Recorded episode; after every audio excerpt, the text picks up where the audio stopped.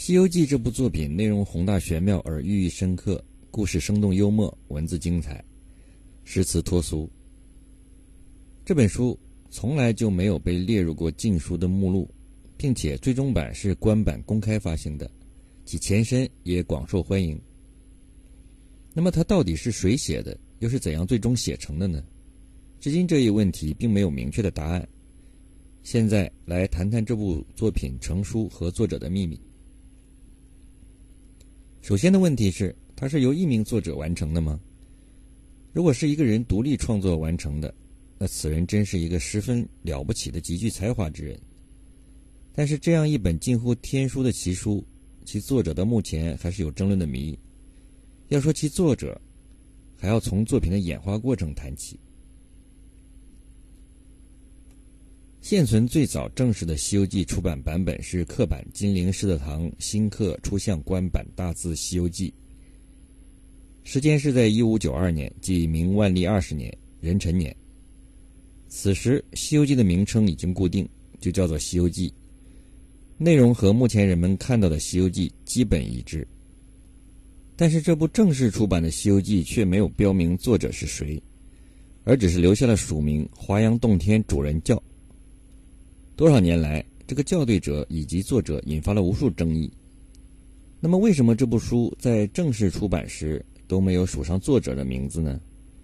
这就是《西游记》本身的最大秘密：作者究竟是谁？金陵师德堂本的出版年代确定的原因是在于其有个署名陈元之做的序，《刊西游记序》，结尾有“时壬辰下端四日也”。由于甲子以六十为周年循环。这个壬辰年没有直接肯定是万历年代，那么这到底是万历二十年（一五九二年）的壬辰年，还是一五三二年的嘉靖十一年的壬辰年呢？从书的内容和当时的时代背景，我们可以得到答案。我们看书中的描述，里面有许多关于道家人物的故事描写。在取经途中，道士多数是作恶的妖怪，最终有的被收服，有的被打死。并且在车迟国还有道教三清像被推到茅坑里的描述，这表明此部作品对道士有明显的贬义倾向。这如果在崇尚道教、尊崇道士的嘉靖年代公开出版，是不可想象的。嘉靖时，道士邵元节、陶仲文等官至礼部尚书，陶仲文还身兼少师、少傅、少保数职，这在历史上是空前绝后的，都源自嘉靖本人崇道。而嘉靖本人还封道号为凌霄上清统雷元阳妙一飞玄真君，九天弘教普济生灵长阴阳功过大道恩人紫极仙翁一阳真人元虚玄应开化伏魔忠孝帝君，太上大罗天仙紫极长生圣智赵灵统三元正应玉虚总长五雷大真人玄都敬万寿帝君。明朝嘉靖年间，对于反对皇帝修道者，重治处死。在《明史世宗本纪》中记载，有太仆卿杨罪因反对嘉靖，听信方士段朝用的谗言，隐居修仙而被打死。言文说：“抗书谏曰：‘陛下春秋方壮，乃圣谕及此，不过得一方士，欲服食求神仙耳。神仙乃山妻。’”早恋者所为，岂有高居黄屋紫榻，掩衣玉食而能白日充举者？臣虽至于不敢奉诏。帝大怒，立下诏谕，重杖之，杖未毕而死。这种反常重道情况，在嘉靖的继任者隆庆时期得到扭转。隆庆元年，杨罪被追封为右副都御史。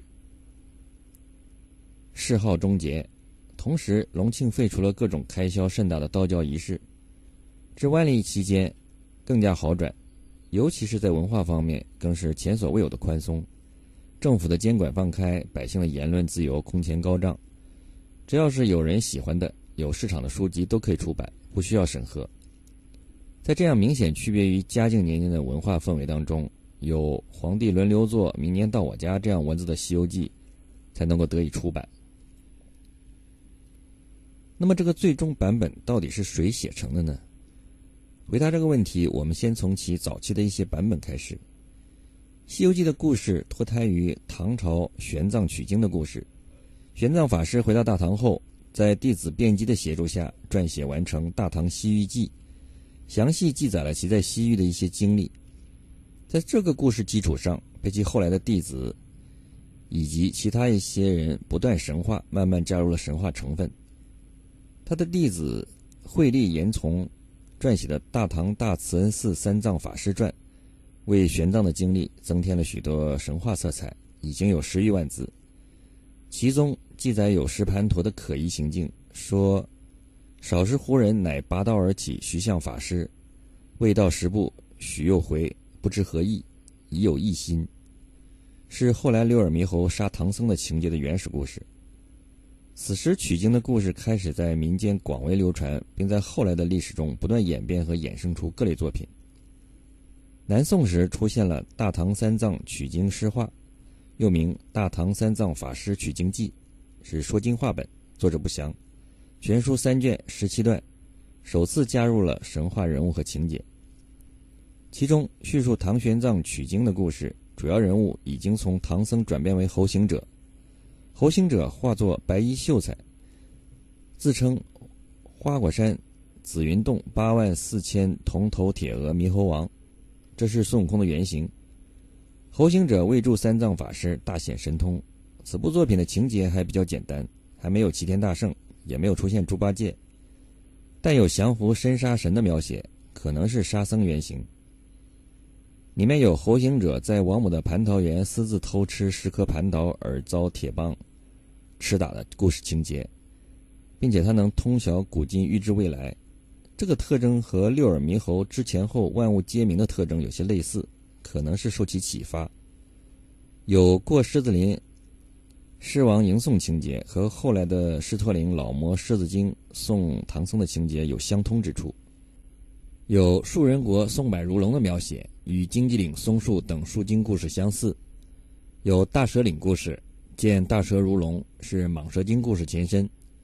有山头白色枯骨一具如雪的描写，是白骨精故事前身；有九龙池故事，降服九条魁头驼龙，千里无疆万重黑浪，是黑水河降服小驼龙的故事原型；有定光佛今来受如心经情节，是乌巢禅师受心经故事前身，并且有猴子在妖怪肚中杀妖情节，还有猴行者敲石出小孩，问唐僧吃不吃，唐僧不吃。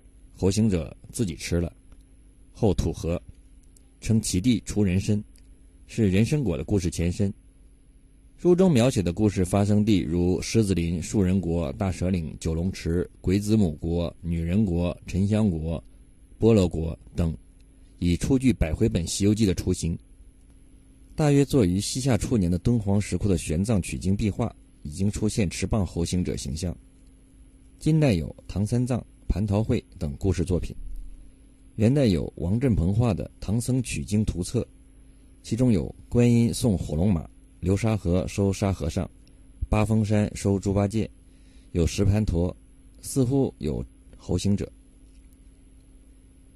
其中有沙和尚、猪八戒、虎妖二班、白蛇、瞿波罗龙，是出自《大唐西域记》。玉姬夫人、野狐精、鬼子母、狮子精、大罗真人、大威显圣龙，与长爪大仙斗法，十三关以上，地名则出现了女人国、火焰山、金顶国，也有诗画的五百罗汉、伏天斋及毗沙门李天王。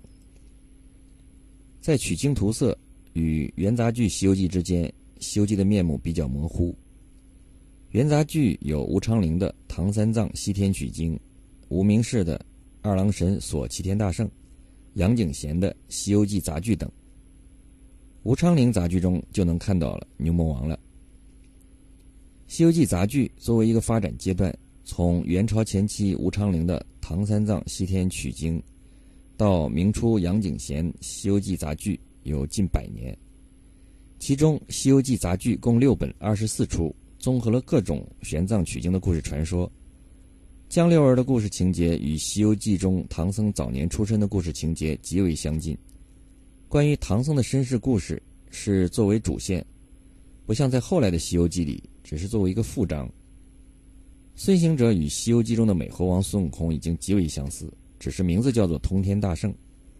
同时，有了齐天大圣的角色出现，是通天大圣的大哥，而申沙神则已经变成了沙和尚，并成了玄奘的徒弟。猪八戒出现，并成为玄奘的二徒弟。唐僧女儿国成婚，借芭蕉扇过火焰山的情节在此部作品中出现。《西游记》杂剧中，孙行者的自白。小圣，弟兄姊妹五个，大子骊山老母，二子吴志奇，大兄齐天大圣，小圣通天大圣，三弟耍耍三郎。当时的孙行者叫通天大圣，齐天大圣是其兄弟。位于福建省顺昌县的宝山上有通天大圣和齐天大圣的石碑。以上说明了一个问题，即《西游记》故事的多地起源。猴行者起源于北方，齐天大圣的称号起源于南方。后来在《西游记》演变过程中，在最终作者的笔下，合二为一，成为了现在的美猴王、齐天大圣、孙悟空、孙行者。在杂剧《西游记》中，孙悟空也调戏过铁扇公主。他对铁扇公主说：“弟子不浅，娘子娘子不深，我与你大家各出一件，凑成一对妖精。”这一情节的意思被师德堂本保留。孙悟空为了得到芭蕉扇，调戏铁扇公主。在《西游记》杂剧中，孙悟空还有老婆，是火轮金顶国的公主，称作金女，是孙悟空抢来的。他闹天宫就是为了给他偷仙衣。后来李天王围剿花果山时，把金女救了出来。金女因此感谢李天王，将众神摆列香案供养来报恩。在师德堂本中被结合进了金鼻白毛老鼠精的故事里。元代的《萧氏真空宝卷》中取经的故事为：唐圣主烧宝香，三餐九转，住香亭，排銮驾，送离金门，将领定，孙行者、齐天大圣、猪八戒、沙和尚四圣跟随跟，正遇着火焰山黑松林过，见妖精和鬼怪，魍魉成群，罗刹女铁扇子降下甘露，流沙河红孩儿地涌夫人，牛魔王蜘蛛精摄人洞去。南海里，观世音救出唐僧，说：“师傅好佛法，神通广大，谁敢去佛国里去取真经？”灭法国显神通，僧道斗圣，勇士力降邪魔，披剃为僧，兜率天弥勒佛愿听法旨。极乐国火龙居白马驮经，从东土到西天十万余里。西施洞女人国逆了唐僧，到西天望圣人殷勤礼拜。告我佛发慈悲，开大沙门，开宝藏，取真经，三乘教典。暂时间一刹那离了雷音，取真经回东土，得见帝王。告我佛求忏悔，放大光明，到东土现真经，唐王大喜，金神会开宝藏，字字分明。这里面的故事已经具备了最终版本《西游记》的大部分。注意，这里没有镇元大仙、乌鸡国、比丘国、朱子国、玉华国、九灵元圣、奉仙郡的故事。这些没有的故事的共同特征都是没有妖精掠走唐僧的情节，且大部分发在发生在国都郡县里，和国王郡郡主有关。这些是明朝以前的《西游记》的演变过程，